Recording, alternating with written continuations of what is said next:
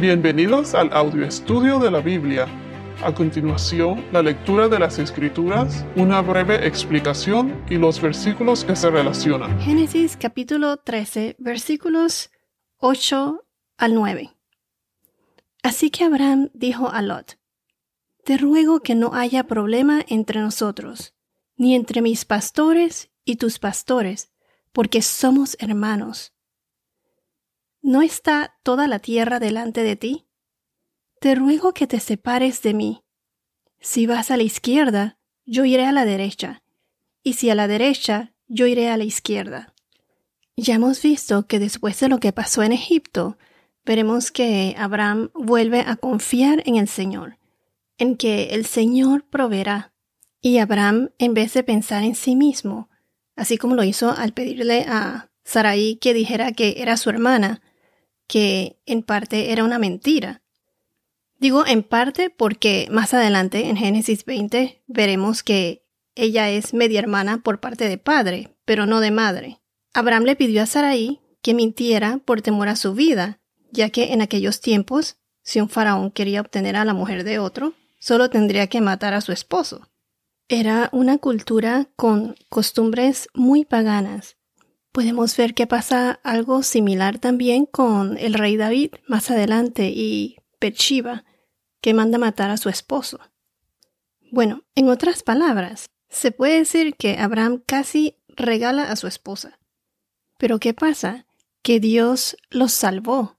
Él manda una plaga al faraón y a su casa. En aquella época tomaba un tiempo de preparación antes de que una mujer perteneciera al harem del faraón y fuese de él.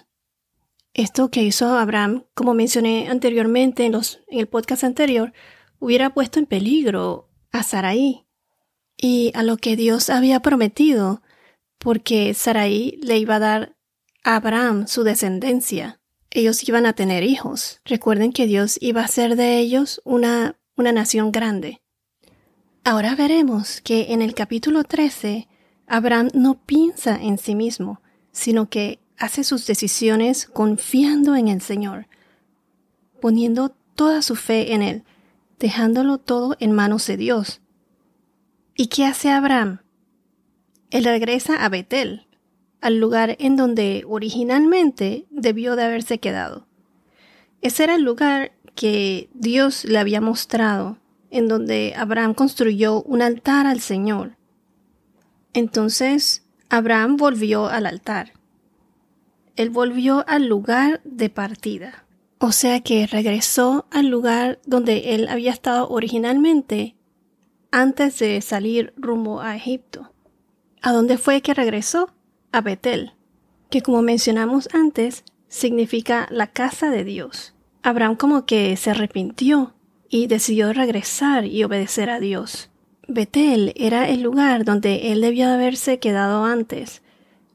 Él debía haber continuado el camino de Dios y, y ahí fue donde él decidió, Abraham decidió tomar su propio camino hacia Egipto. Como quien dice, Dios le dijo, le dijo que siga a la derecha y él se fue a la izquierda. Y al hacer esto, entonces pasó lo que pasó en Egipto. En fin, Abraham regresó a Dios, a la casa de Dios, a Betel. ¿Qué tan esencial es Dios en tu vida? ¿Con qué frecuencia uno piensa que puede hacer las cosas por sí mismo sin esa dependencia de Dios? Como dice en Proverbios capítulo 3 versículos 5 y 7, se los voy a leer. Proverbios 3, 5 a 7. Confía en el Señor con todo tu corazón y no te apoyes en tu propio entendimiento. Reconócelo en todos tus caminos y Él enderezará tus sendas. No seas sabio de tus propios ojos.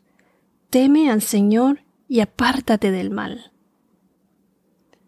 O sea, que en todos tus caminos reconoce al Señor, confía, depende de Él y Él enderezará tus veredas.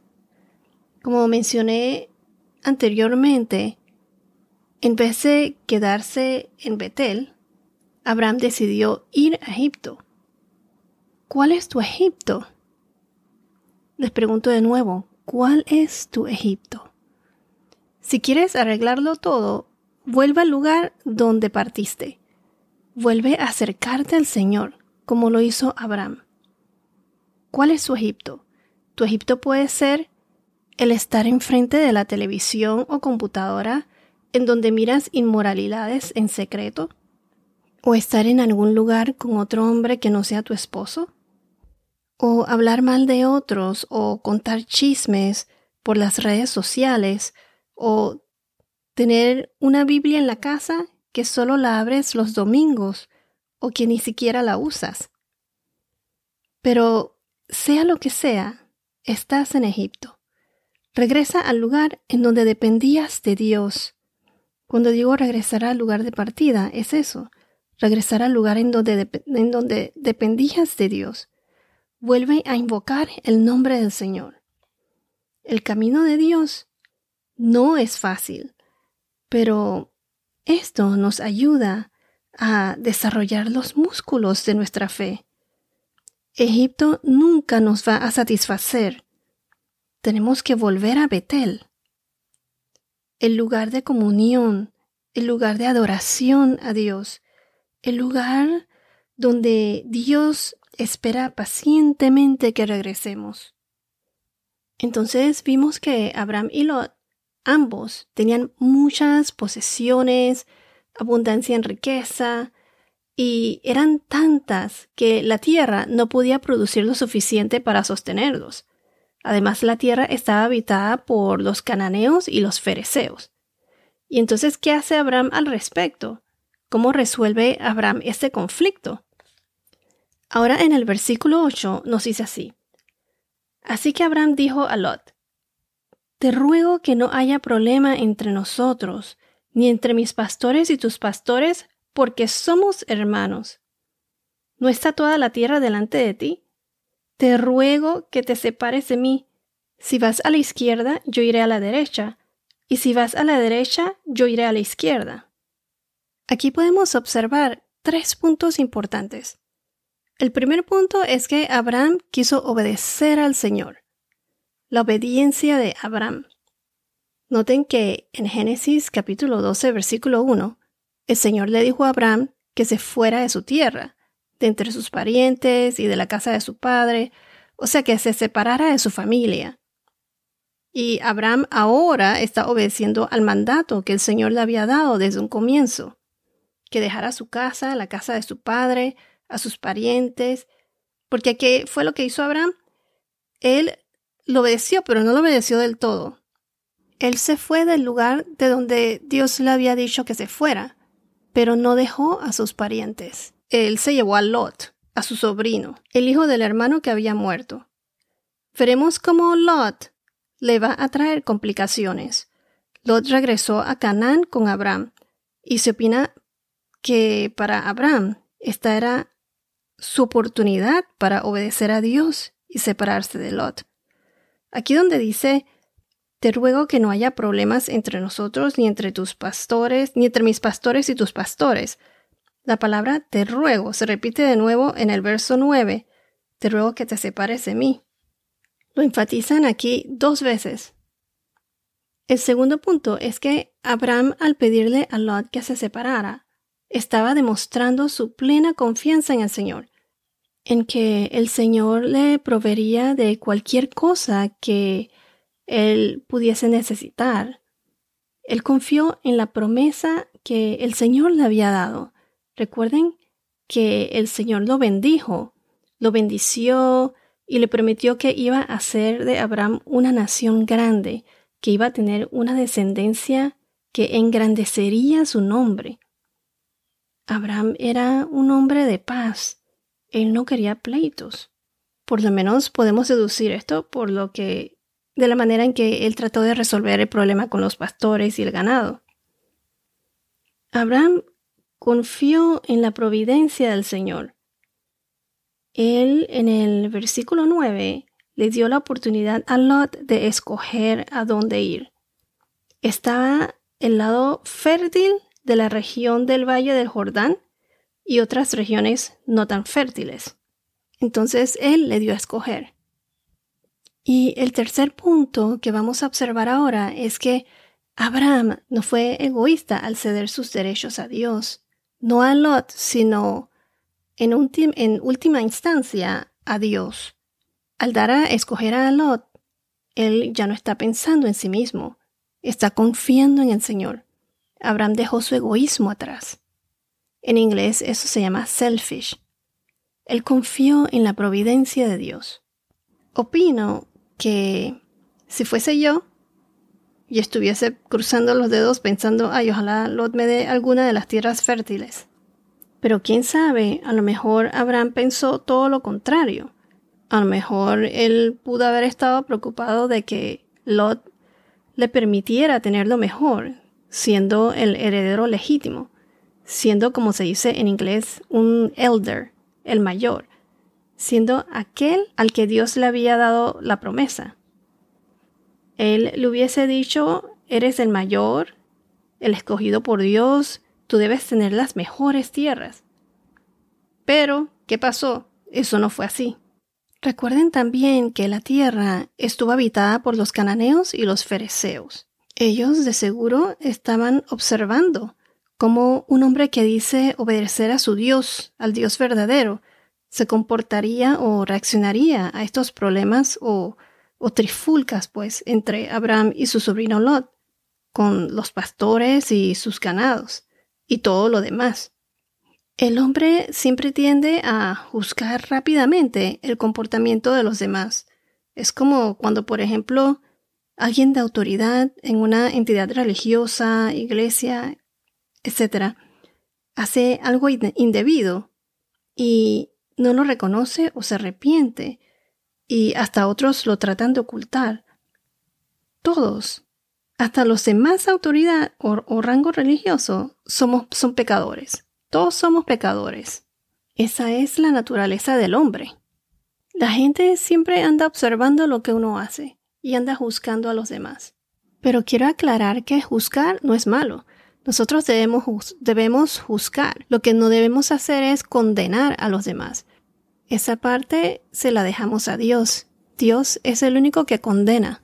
Nosotros juzgamos, pero no condenamos. Lo que quiero decir es que desde que Adán cayó en el pecado, de ahí en adelante todos nacemos pecadores. Pero gracias a la gracia y misericordia de Dios, Él mandó a su único Hijo Jesús para pagar esa deuda por nosotros. O sea, para poder ser salvos. Jesús es la puerta, el camino a Dios. A Dios nuestro Padre, a su Hijo Jesús y el Espíritu Santo. Son tres en uno. Es lo que llamamos la Trinidad, como mencionamos en los podcasts anteriores. ¿Qué quiero decir tres en uno? Les voy a dar un ejemplo. Por ejemplo, un hombre puede tener tres roles. El rol de ser papá, si tiene hijos. El rol de ser hijo, porque es hijo de su padre. Y el de ser esposo.